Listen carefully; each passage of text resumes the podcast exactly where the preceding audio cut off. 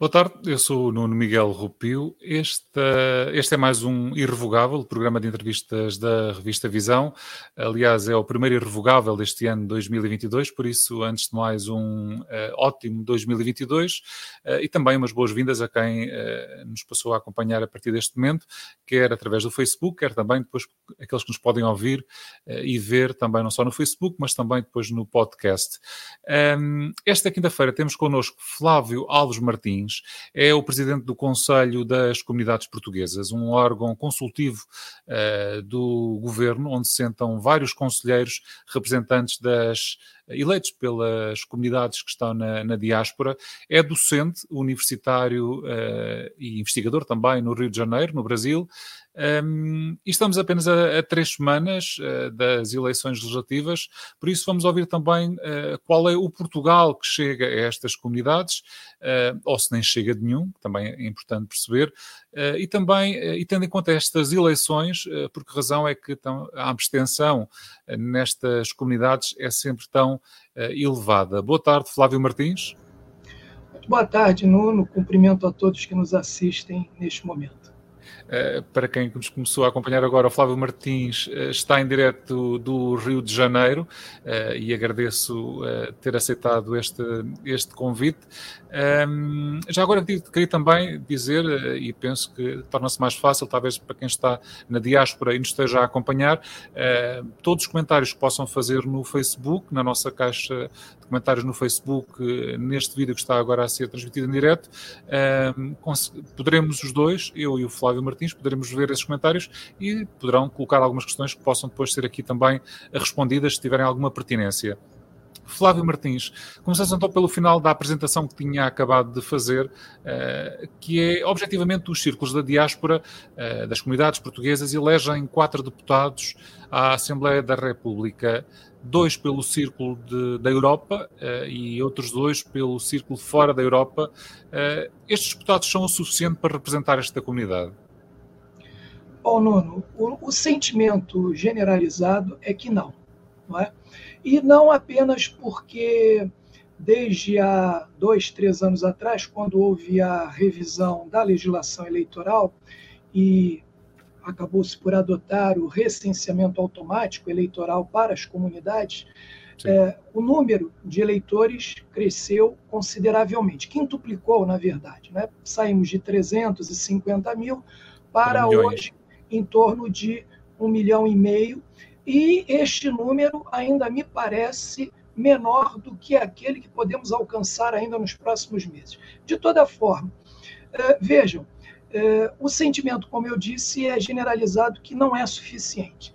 Entretanto, nós também consideramos que para que houvesse uma maior representatividade, ou seja, um maior número de deputados, eles precisariam uh, sair de algum outro círculo, não é? Ora, uh, e aí fica a questão de onde sairia. Nós, no âmbito do Conselho das Comunidades Portuguesas, uh, temos discutido isto. Talvez tendo em conta e... o número que nos está a dar, ir buscar deputados um, aos círculos de Lisboa e Porto, que elegem um, Perfeitamente, é 40, isso. 50 deputados? A ideia seria justamente essa. Se houvesse que se retirar de algum círculo eleitoral, que fosse dos maiores que há, ou seja, Lisboa e Porto. Jamais, por exemplo, eh, de círculos do interior, porque, inclusive, se hoje Portugal tem uma preocupação também com o seu interior e com o seu esvaziamento, não seria essa a melhor forma de se tratar, não é o tema. Então, nós consideramos isso. Em que pese muitos que são críticos a essa pretensão do aumento do número de deputados, não é, de representantes, considerarem que a abstenção eh, justificaria, digamos, uma, eh, um não aumento, eh, pelo menos por enquanto, não é? Eu, eu discordo, eu discordo e, e, e essa discórdia também... Mas, mas, mas, é exatamente por acaso essa a, a, tese da política nacional, neste caso de, uh, portuguesa, que tem sinalizado ao longo dos anos que quatro deputados são suficientes, uh, porque exatamente devido a essa elevada abstenção. Pois é, mas a, a verdade é que ainda assim, uh, salvo engano, Nuno, nas últimas eleições, o número de votantes, ou melhor, o número de votos que foram admitidos, válidos, né, porque houve muito mais que foram invalidados, mas isso é uma outra discussão. Sim. É, o número de votos válidos correspondeu, na verdade, a alguns círculos eleitorais em Portugal, territorial. Ou seja, o número né, é, quantitativo, ele já, por si só, acho que responderia a essa justificação, em que pese proporcionalmente essa abstenção ainda em torno de 90%, ela ser muito grande.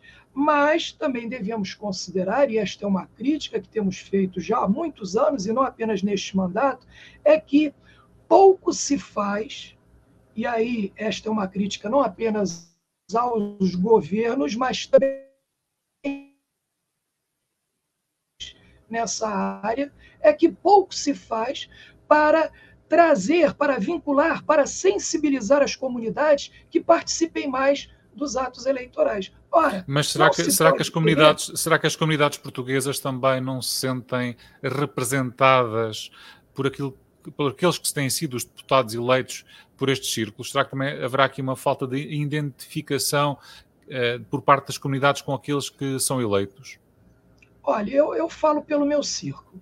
Não é? Uhum. Quer dizer, eu não posso falar pelo círculo da Europa, mas pelo meu círculo eu falo que os deputados eles têm atuado sempre uh, sejam eles do PSD ou do Partido Socialista, que tem Bem, sido. Deixa-me só fazer aqui uma pequena nota, que é exatamente um dos deputados que é eleito pelo, pelo círculo do Flávio Martins, por exemplo, é um deputado histórico, penso eu que é o Carlos Gonçalves, que irá desaparecer, desapareceu das listas do PSD. O PSD retirou e escolheu outras, outras figuras. Uh, uh, mas havia alguma identificação com esses deputados? Havia ligação? Esses deputados Sim. eram.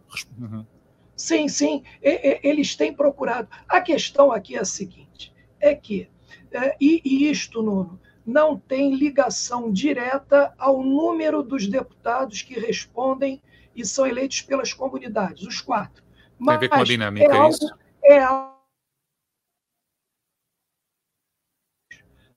a maioria das estruturas Penso que, dialogam, penso que Flávio Martins... elas não se preocupam com os temas. Não, não, Flávio Martins pode continuar. Uh, não, não Sim. foi a ligação que por momentos parecia que, que, ia, que, que tinha um problema. Então, no, o que eu uhum. dizia então, Nuno, era o seguinte: é que a maioria das estruturas partidárias, e isto, observe, em qualquer partido político, seja ele de esquerda ou de direita, em qualquer Sim. partido, a maioria das estruturas, elas não respondem, elas não têm a sensibilidade de se ligar às comunidades. Portanto, não serão quatro, como também talvez não sejam, se forem seis ou oito, que garantirão uma maior representatividade das nossas comunidades. Acho que então, isso é uma questão de fundo e que deve se que... discutir a longo prazo. Hum. Acha que, por exemplo, os, os, candidatos a deputados por esses círculos, os candidatos e os próprios deputados, uh, deveriam ser uh, mesmo cidadãos residentes na diáspora?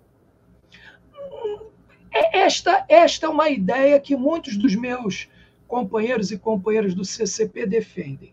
Eu, não, eu, eu pessoalmente não estou muito seguro disso.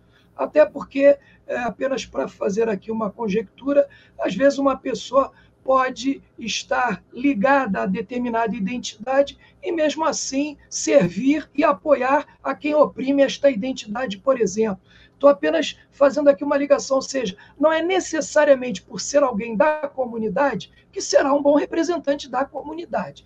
Agora, a questão é que, normalmente, normalmente, não digo em todos os casos, mas normalmente, a questão é que isto tudo é resolvido a partir de Lisboa, ou de Portugal, ou das sedes partidárias, e jamais dialogando com as secções desses partidos na imigração ou nas comunidades espalhadas pelo mundo. Mas isso também é uma questão interna de cada partido e não cabe a mim aqui neste momento é, fazer essa, essa crítica muito veemente, porque entendo que cada um é que tem que saber como conduz a sua estruturação.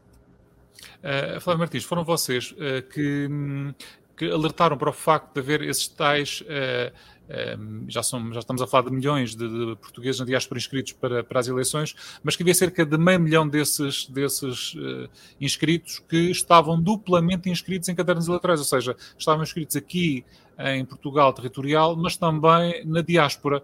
Uh, tiveram alguma resposta a essa, não, não diria denúncia, mas a esse, a esse alerta? Houve algum retorno para, para esse alerta? Eh, o governo e as autoridades, de, neste caso eleitorais, deram-vos alguma resposta? Foram sensíveis a esse, a esse alerta? Nuno, eh, essa questão ela tem sido, digamos, revista com a própria desmaterialização dos cadernos eleitorais, a própria inscrição única consular. Isso tem sido melhorado bastante. Em que pese você poder encontrar equívocos, não é?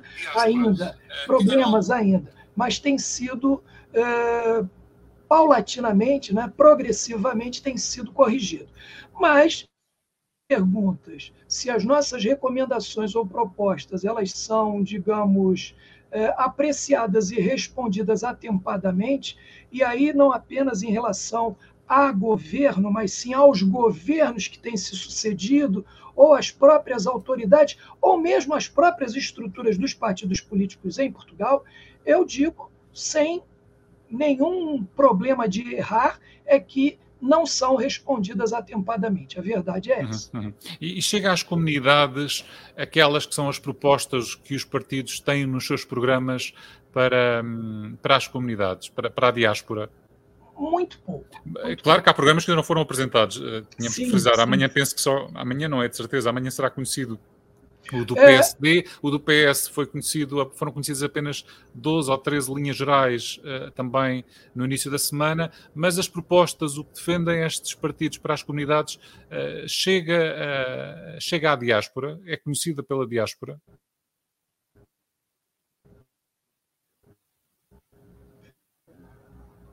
Nuno, é, chega sempre muito pouco. E isso uhum. também é uma das questões a abstenção é, cada vez. Não é? Porque é, os partidos políticos.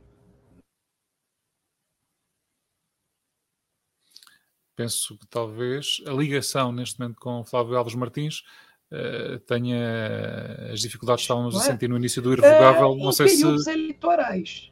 Os próprios programas, os próprios programas, eles são pouquíssimo divulgados. É? Então, uhum. há aqui uma série de problemas que acabam por justificar ele, a elevada abstenção. E esse é um dos, uma das causas, um dos problemas. E digo mais, Nuno, em 2019, no âmbito do CCP, fizemos uma leitura de todos os programas disponibilizados pelos partidos à ocasião. Não é? E eu Sim. digo que poucos eram os programas que faziam uma referência mais concreta, mais pormenorizada às comunidades. Ou não faziam, ou se faziam, faziam em linhas gerais, que podem ser tudo e nada ao mesmo tempo. Ou seja, é, algo mais é, detalhado, pormenorizado, específico, mais concreto, às vezes é muito difícil. Isto Mas é isso um é, é, é, quem é que é a responsabilidade? É dos partidos que que não ouvem as comunidades, é o próprio governo, porque ao fim e ao cabo o Conselho das Comunidades Portuguesas é um órgão consultivo do governo. Quem é que não está a ser ouvido e quem é que não ouve? Não, não.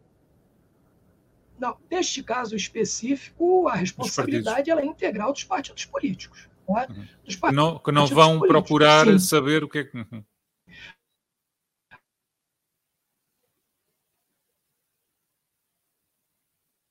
Penso que o Flávio Martins tem estado sempre a ouvir, certo? Penso que agora não, e, e talvez a ligação tenha esteja agora com maiores dificuldades do que aquelas que teríamos no início um, Flávio Martins, eu tinha colocado a questão ao representante das comunidades uh, portuguesas, neste caso é o próprio presidente, uh, vive no Rio de Janeiro, uh, é presidente desde 2016, e perguntava-lhe exatamente estas dificuldades e falta de representatividade que os comunidades sentem por parte dos partidos e das suas ideias. Eu penso que Flávio Martins, neste momento, já está, pelo menos eu percebo isso pela imagem. ao lado da minha, que Sim. já está com a ligação já melhorou consideravelmente agora não, falei cedo demais. Um, eu... E agora voltou. Escuta, pronto, então, desde que haja uma ligação de voz e de, e de, de, de audição, já, já, já, já é bom. Uh, eu há pouco perguntava exatamente e respondia-me que sim, a responsabilidade é por parte dos partidos por falta dessa iniciativa, mas também perguntava se acha que o Conselho das Comunidades é ouvido uh, convenientemente e de forma um, constante, talvez como fosse necessário, por parte do Governo, já que é um órgão consultivo do Governo. Pois então, uh, o Governo e aí eu gosto sempre de utilizar o plural para que não pareça que referimos-nos a este ou aquele. Uhum. Não é? Os governos, eles normalmente ouvem pouco o Conselho das Comunidades. Não é? Mas isto também talvez seja da própria dinâmica da relação com que outros mandatos do Conselho eh, dialogaram com com os governos anteriores. Não é? Desde 2016, o atual CCP tem procurado ser proativo, tem procurado dinamizar esse diálogo. Temos tido sempre uma conversa muito, muito frontal e muito direta com os secretários, no caso agora com a atual secretária das comunidades portuguesas, a doutora Berta Nunes. Não é? Agora, é, a questão é que nós também podemos aconselhar aos governos regionais, por exemplo, não é? E também isto Madeira nunca, e Açores, não é? Isto, isto também nunca ocorreu. Então, é, cabe a, a, ao Conselho das Comunidades é, também ter a proatividade de buscar esse, é, esse e bater diálogo, um pouco mais o pé junto, uhum, é junto dos governantes. É o que temos procurado fazer, em que pese muitas vezes há leis, há questões que passam eh, são originadas na própria Assembleia da República e são eh, discutidas e aprovadas na Assembleia da República, e nós só tomamos conhecimento muitas vezes já eh, quando aquilo o processo legislativo. Foram, foram publicadas e já estão em vigor, não é? E muitas Isso vezes... já aconteceu algumas vezes e temos reclamado muito a, a, a, esse respeito, porque, em que pese não sermos um órgão de consulta da Assembleia dos Partidos, temos nos apresentado desta forma, como uma voz das comunidades. Não é? Porque hoje não, não há muitos conselhos por aí. Não é? e, e cada um, e todos eles, e muitas redes, e todas são absolutamente legítimas. Não é? Mas nós temos defendido que há duas características no CCP que são importantes. Não é?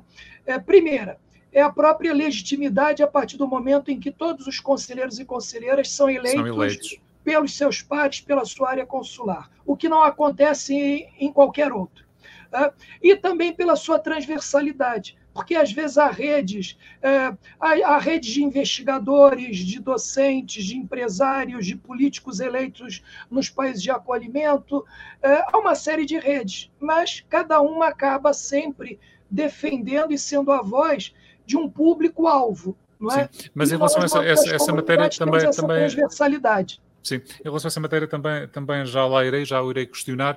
Eh, já agora também continuo a olhar aqui para, o, para a caixa de comentários no Facebook. Não sintam qualquer uh, prurido em colocar questões, se nos estão a ver, uh, os portugueses que vivem na diáspora e, e pretendam ouvir algo do, do, seu representante, neste caso que é Flávio Martins, que é o presidente das comunidades portuguesas, uh, sintam-se livres de o fazer. Voltando à, à, entrevista, como é que é visto este fenómeno que não existia até há dois ou três anos em Portugal, que, era, um, que é agora um populismo de direita, de extrema-direita, aliás, chegam ecos uh, de alguma coisa aí, aí e às outras comunidades, uh, porque para, para nós é novidade, nós, Portugal territorial, mas não é, não é novidade para países como, por exemplo, aí no Brasil, não é? Uh, ou nos Estados Unidos. Uh, como é que é visto este fenómeno uh, recente da política portuguesa? Ah, esse fenômeno, que é um fenômeno mais recente, não é? pelo menos dentro do período democrático português, sim, sim, sim. É, ele, ele não é muito sentido nas comunidades. Quer dizer, ele não tem, digamos, ainda é, organicidade, estruturação. Em que pese, em que pese, especialmente fora da Europa, você ter um eleitorado talvez mais ligado a temas uh, da direita do que, do que a esquerda não é? Um certo, conserv... um certo, conservadorismo, é isso, ligado Sim, às tradições. É, inclusive, inclusive na própria política dos países de acolhimento, não é? é isso não é, não é novidade para qualquer um.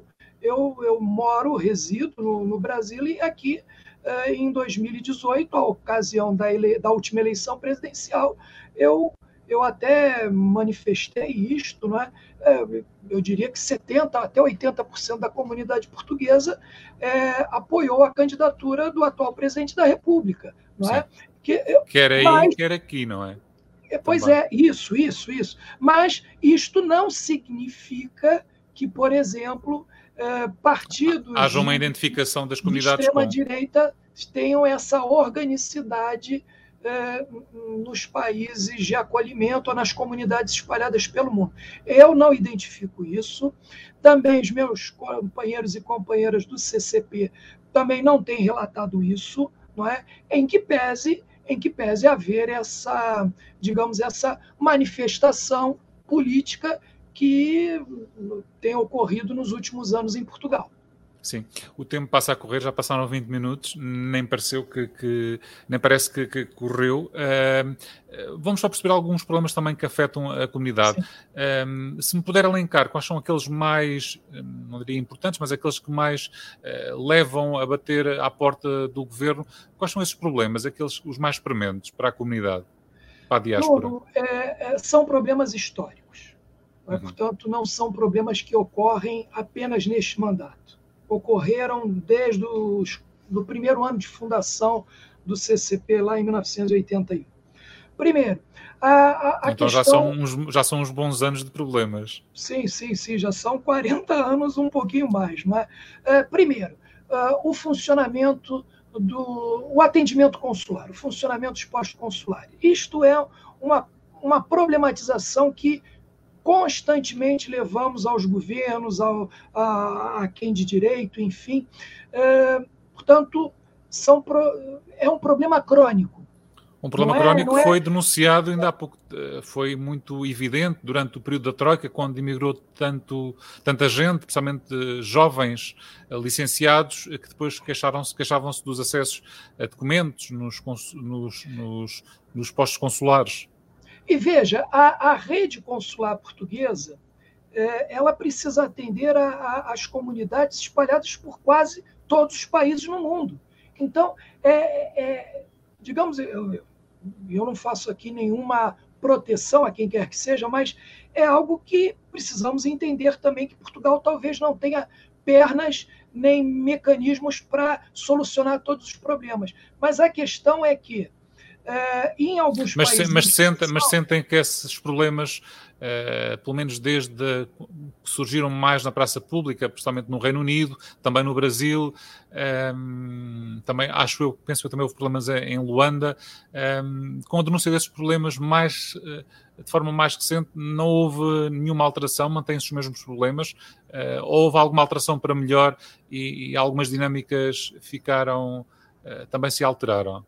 Sim, é, Nuno, há sempre a intervenção, sempre que um problema é apresentado, evidentemente que o governo é, ele apresenta alguma solução pontual. Não é? E há mesmo soluções que têm sido uh, realizadas já há alguns anos, como a, a própria modernização do equipamento, a, a, recomposição dos postos né, dos trabalhadores e das trabalhadoras nos postos consulares. Mas aqui é uma questão é que a demanda ela tem aumentado numa progressão que eu diria geométrica e, e, e, os esforços, as soluções vêm em progressão aritmética, ou seja, isto é uma bomba relógio que vai explodir em algum momento. É? Talvez com a plataforma consular, talvez, enfim, com os próprios meios eletrônicos que, que já se há projeto para isso, não é? é? pode ser que esses problemas sejam minimizados. Não é?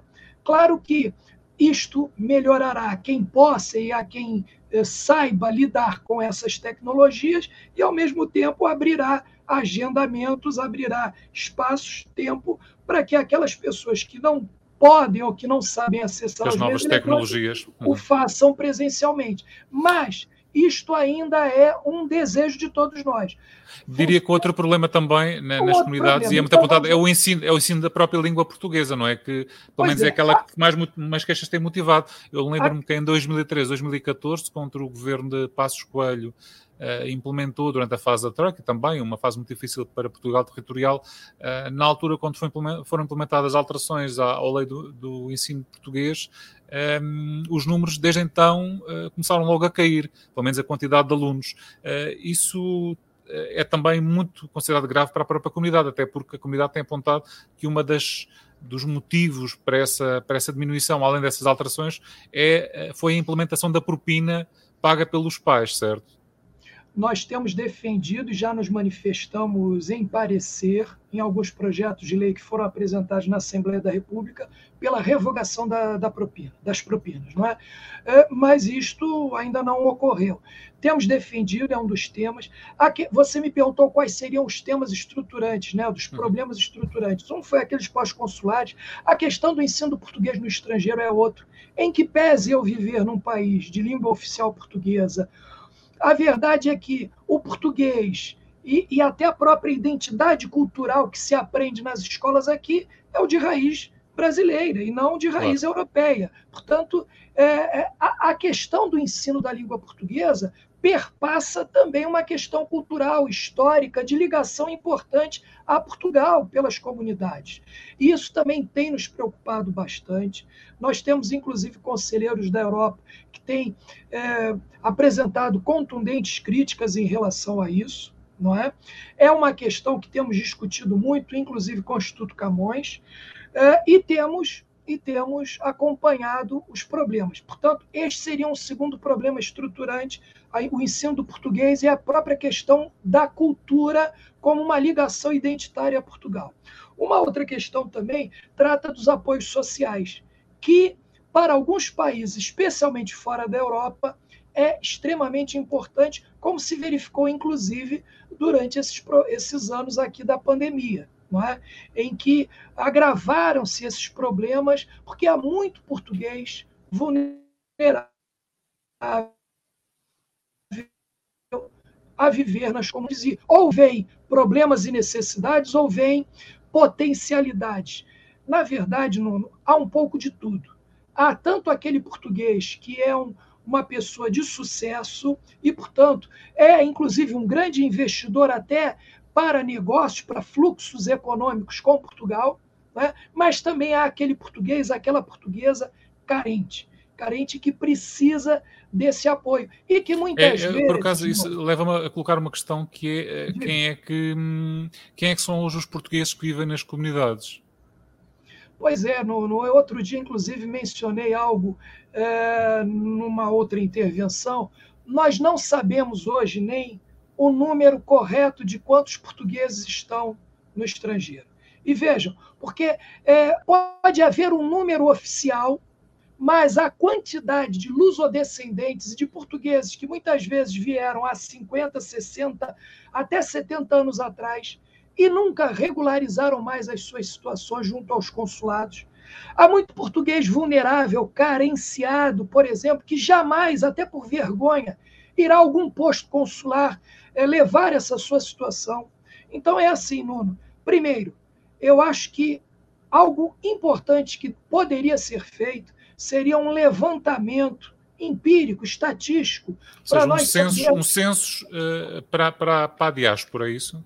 Pois, poderia. Está aí então, seria um nome, um censo para a diáspora. Porque eu fico me perguntando como é que se pode fazer gestão e planeamento se nós não sabemos quantos efetivamente vivem ou são potenciais portugueses e portuguesas a viver fora de Portugal. Porque, por exemplo, Nuno, você vai uh, ao Canadá ou vai à Argentina ou ao Uruguai, aqui ao lado do Brasil, você percebe lá que há netos, bisnetos de portugueses que às vezes até nem falam português ou não sabem se expressar em português, mas que vivem. O, sen o sentimento Portugal, de ligação está lá, não é? Aqueles, aquela tal da Portugalidade, não é? Quer dizer, o nosso presidente da República já até cunhou essa uma expressão do Portugal espiritual, só que é, é algo muito mais concreto do que isso, sabe? Temos, Mas acha, acha que acha que, que, que, o peso da, da diáspora, o peso económico da diáspora e das comunidades portuguesas, eh, talvez porque as próprias remessas já não são tão elevadas como eram no passado, que eram, uma, eh, que eram excelentes para, para a balança comercial portuguesa, eh, acha que, que poderá ter sido desvalorizado esse, esse peso? É a própria comunidade que tem perdido esse, faz por perder esse peso porque perante a falta de respostas de Portugal territorial, acaba por uh, uh, fixar-se e, e, criar laços maiores uh, com, com os, nos países onde vivo. O que é que aconteceu para, para que haja esse, talvez, esse desinteresse, esse, esse desligamento? Ah, Nuno, então eu lhe digo o seguinte, e posso estar equivocado, e haverá alguém algum investigador que dirá que eu estou completamente equivocado. Mas Sim. eu lhe digo o que eu sinto maioritariamente, as nossas comunidades, onde quer que elas estejam, elas mantêm o sentimento e defendem o nome de Portugal, as tradições, o nome, a atualidade, a contemporaneidade, para que não pareça algo meio carola, saudosista, não, não é isso. É o Portugal contemporâneo, como é o Portugal tradicional, histórico também, ele está presente e vivo. O que não quer dizer, entretanto, Nuno, que essas comunidades maioritariamente estejam ligadas às estruturas em Portugal. Percebe? É, elas podem estar ligadas, inclusive, à, sua terra de origem em Portugal, ter lá o seu patrimônio imobiliário, ter lá a sua conta num banco X ou Y, mas é, não tem muita ligação junto às estruturas públicas, governamentais, quaisquer que sejam em Portugal. Sabe por quê? porque elas nunca tiveram uma resposta sensível e estruturante eh, em relação a elas. Enquanto as pessoas em Portugal não perceberem isso, claro que quando vem um, um, um, político, uma, uma autoridade, uma personalidade portuguesa visitar as comunidades, é claro que há um alvoroço de, de uma parte da, de, dessa comunidade visitada e todo mundo quer abraçar e tirar uma fotografia lá com quem quer que seja, mas isto isto não significa que haja uma ligação é, permanente com as estruturas. E é isso que falta, Nuno. Enquanto nós não quebrarmos este paradigma, as pessoas em Portugal olharão com alguma reticência ou mesmo com algum preconceito em relação às comunidades. Como eu disse, as comunidades elas são heterogêneas, elas são plurais. Há de, um pouco de tudo mas há algo que galvaniza, que, que unifica as comunidades e que é esse sentimento de ligação a Portugal. E que pode se manifestar de várias maneiras, como eu disse. Pode Sim. ser um grande empresário, pode ser um artista, pode ser uma pessoa comum, pode ser um político, um, um docente, um investigador. Agora, é, há sempre esta vontade de estar em Portugal. Eu tenho uma série de amigos e de amigas que ocupam postos chaves aqui no Brasil e quase todos têm uma bandeirinha de Portugal sobre a sua mesa no seu escritório. Então é assim, isto, isto, as pessoas em Portugal muitas vezes desconhecem. Desvalorizam. Desvalorizam por desconhecimento, por ignorância absoluta. Deixe-me só colocar-lhe uma última questão e os 30 minutos passaram rapidamente. Um, o Conselho das Comunidades é um órgão consultivo do Governo, como eu tive a oportunidade de dizer no início da entrevista e como já frisei algumas vezes durante a, durante a nossa conversa. Mas há, há uns anos, ainda no mandato do Presidente da República Cavaco Silva, foi criado uma espécie de um Conselho das Comunidades 2, não é? Podemos chamar assim, que é uh, o Conselho da Diáspora, mas que, ao contrário do Conselho das Comunidades que são eleitos, os conselheiros, aqui temos uma espécie de, de, uma, de um conselho que, é, que tem figuras de grande destaque, que o constituem, e por isso eu queria perguntar como é que o Conselho das Comunidades, que, cujos conselheiros são eleitos, olha para esta entidade que é, por sua vez, também um órgão consultivo do, do Presidente da República. Eh, vocês veem-se, por exemplo, e passa a expressão, uma espécie de o Conselho das Comunidades ser uma espécie de os imigrantes pobrezinhos façam um órgão que depende do Presidente da República e que só tem então aí grandes quadros empresariais. Como é que é esta relação e como é que vem este, este órgão, se o próprio Conselho Consultivo das Comunidades não devia também ser ele consultivo do próprio Presidente da República?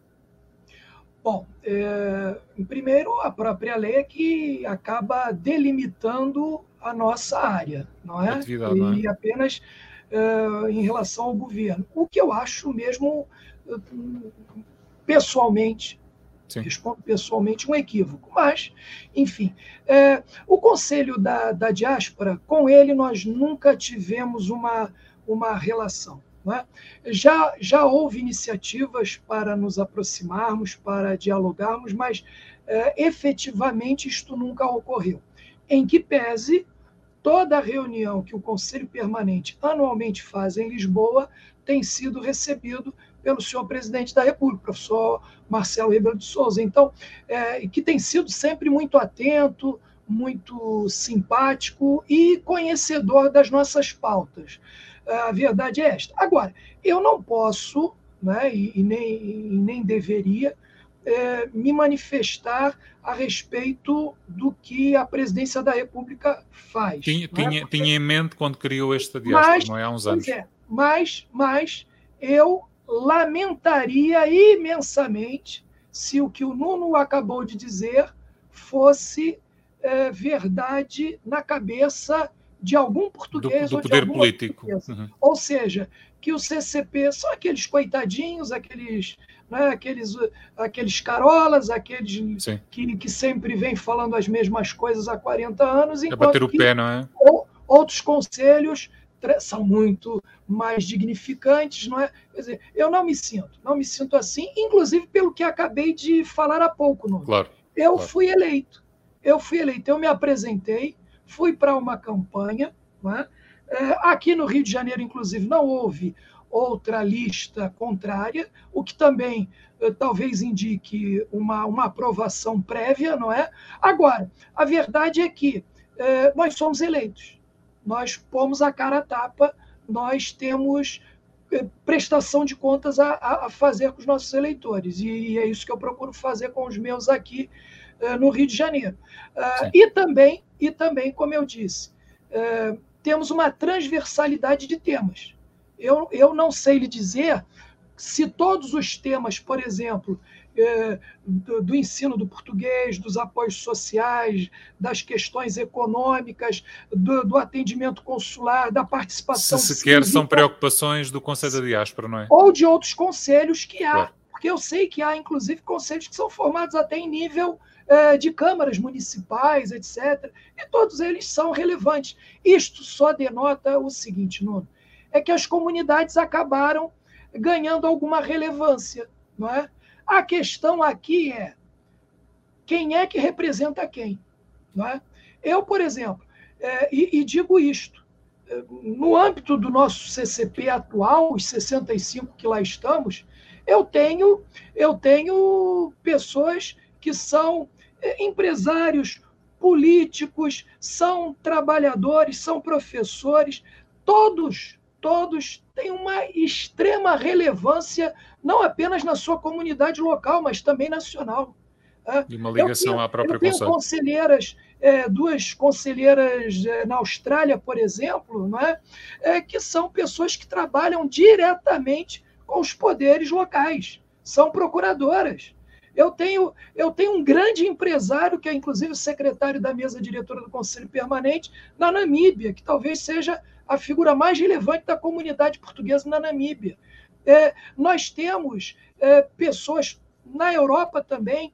Sim. O nosso presidente atual, Pedro Rupio, que é da Bélgica, é um jovem que tem uma respeitabilidade imensa. Eu tenho é, o vice-presidente, que é o Amadeu Batel, que é bastante crítico, bastante radical nas suas intervenções, e ele é um professor reformado da Universidade na Suécia, em Estocolmo. Aliás, foi o primeiro português a saber que o Saramago tinha sido indicado, é... a, tinha sido ganhador do prêmio é, Nobel. Então, assim, nós no Conselho das Comunidades, por favor, nós não nos sentimos nem secundarizados nem diminuídos. Agora, é, admitimos também que essa pluralidade de conselhos eu não sei qual é a intenção que leva as pessoas pode, a Pode não ajudar à representatividade. Eu, eu só espero, eu só espero que não seja com o intuito de esvaziar um pouco também a é, própria representatividade, é isso? Isso é que me preocuparia bastante. Sim. Flávio Martins, desafio uh, agora, e espero que agora a internet funcione perfeitamente, porque se trata de um jogo para o qual eu vou desafiá-lo, que é o jogo Toque e Foge. Uh, eu vou dar algumas palavras ou algumas frases ehm, e peço que possa, um, de alguma forma, devolver-me com, de forma sintética também com algumas palavras ou com, com uma, uma, umas frases mais curtas. Uh, podemos então, e esperemos que, eu agora reparei que a sua Uh, internet, não, já está, a ligação está boa. Podemos aqui. então começar? Preparado? Sim. Vamos lá então. Marcelo Rebelo de Souza. Um estadista. Jair Bolsonaro. Uh, um falhanço. Portugal é um país racista? Historicamente tem se apresentado como. André Ventura, o presidente do Chega. Um populista, demagogo. A cidade maravilhosa, neste momento é assim tão maravilhosa? É uma cidade maravilhosa que precisa de cuidados. Um, este ano faz 200 anos uh, sob o grito do Ipiranga. O que é que lhe diz independência do Brasil? Uma necessidade na ocasião, uma realidade nesses anos todos.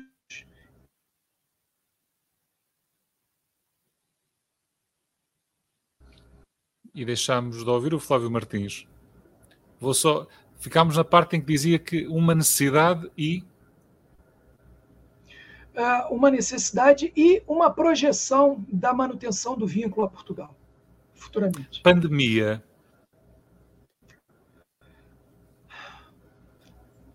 uma experiência terrível que eu não experimentar e que ninguém mais experimente, na, pelo menos nos próximos anos. Flávio Martins, vamos terminar o irrevogável com a, questão que dá exatamente nome ao programa e aqui já não precisa de responder de forma sintética, se quiser pode responder, óbvio, claro, como é óbvio, mas que já não é, já não faz parte do jogo, que é o que é que é para o Flávio Martins irrevogável? Irrevogável, nono, é este sentimento que pretendemos manter na defesa intransigente das nossas comunidades espalhadas pelo mundo.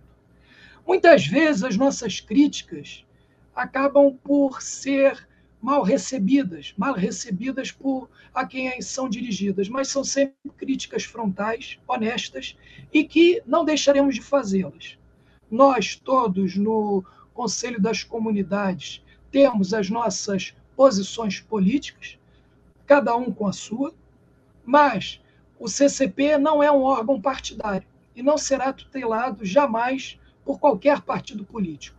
Faremos as críticas a quem quer que seja, na defesa das nossas comunidades, porque isto é que é irrevogável. Eu acho que esta autonomia do CCP, que reconhece os esforços que são feitos, por todos os órgãos, por todos os governos, por todos os partidos, mas sabemos e defenderemos sempre que ainda há muito a se avançar pelas comunidades. As comunidades não podem ser vistas como algo revogável. As comunidades não podem ser vistas como algo a ser esvaziado, nem muito menos como algo a servir de proveito quando há algum interesse pessoal ou coletivo de quem quer que seja. Irrevogável, Nuno, é sabermos que as nossas pautas elas estão aí há 40 anos. E elas poderão permanecer durante mais 40 anos. Porque aqueles que nos sucederão no CCP certamente aprenderão com os que lá estiverem ou com os que por lá já passaram que as comunidades elas não querem nenhum favor. Elas não querem ser mais do que qualquer português ou portuguesa que vive em Portugal. Sim. As comunidades sabem, inclusive, que há determinadas situações que não são idênticas a quem vive em Portugal e a quem vive fora dele. Mas nós queremos equidade. E equidade significa também reconhecer que há diferenças e assimetrias que precisam ser buscadas a sua resolução. E é isso que nós faremos Nuno. Enquanto pelo todo, menos. Todo um universo eu irrevogável. Aqui, eu estiver aqui, será irrevogavelmente a luta pelas comunidades. Padre Martins, um resto de um bom mandato. Agradeço-lhe um, ehm, a, a, simpatia por ter uh, aceitado este convite para estar no Irrevogável. Um, ehm, até uma próxima vez. Uh, quanto a quem nos esteve a ouvir e também a acompanhar ao longo destes já quase 45 minutos, agradeço a, a participação e apenas tenho a referir que o Irrevogável volta na próxima semana com outro convidado. Até lá tenha uma boa semana e também um bom fim de semana.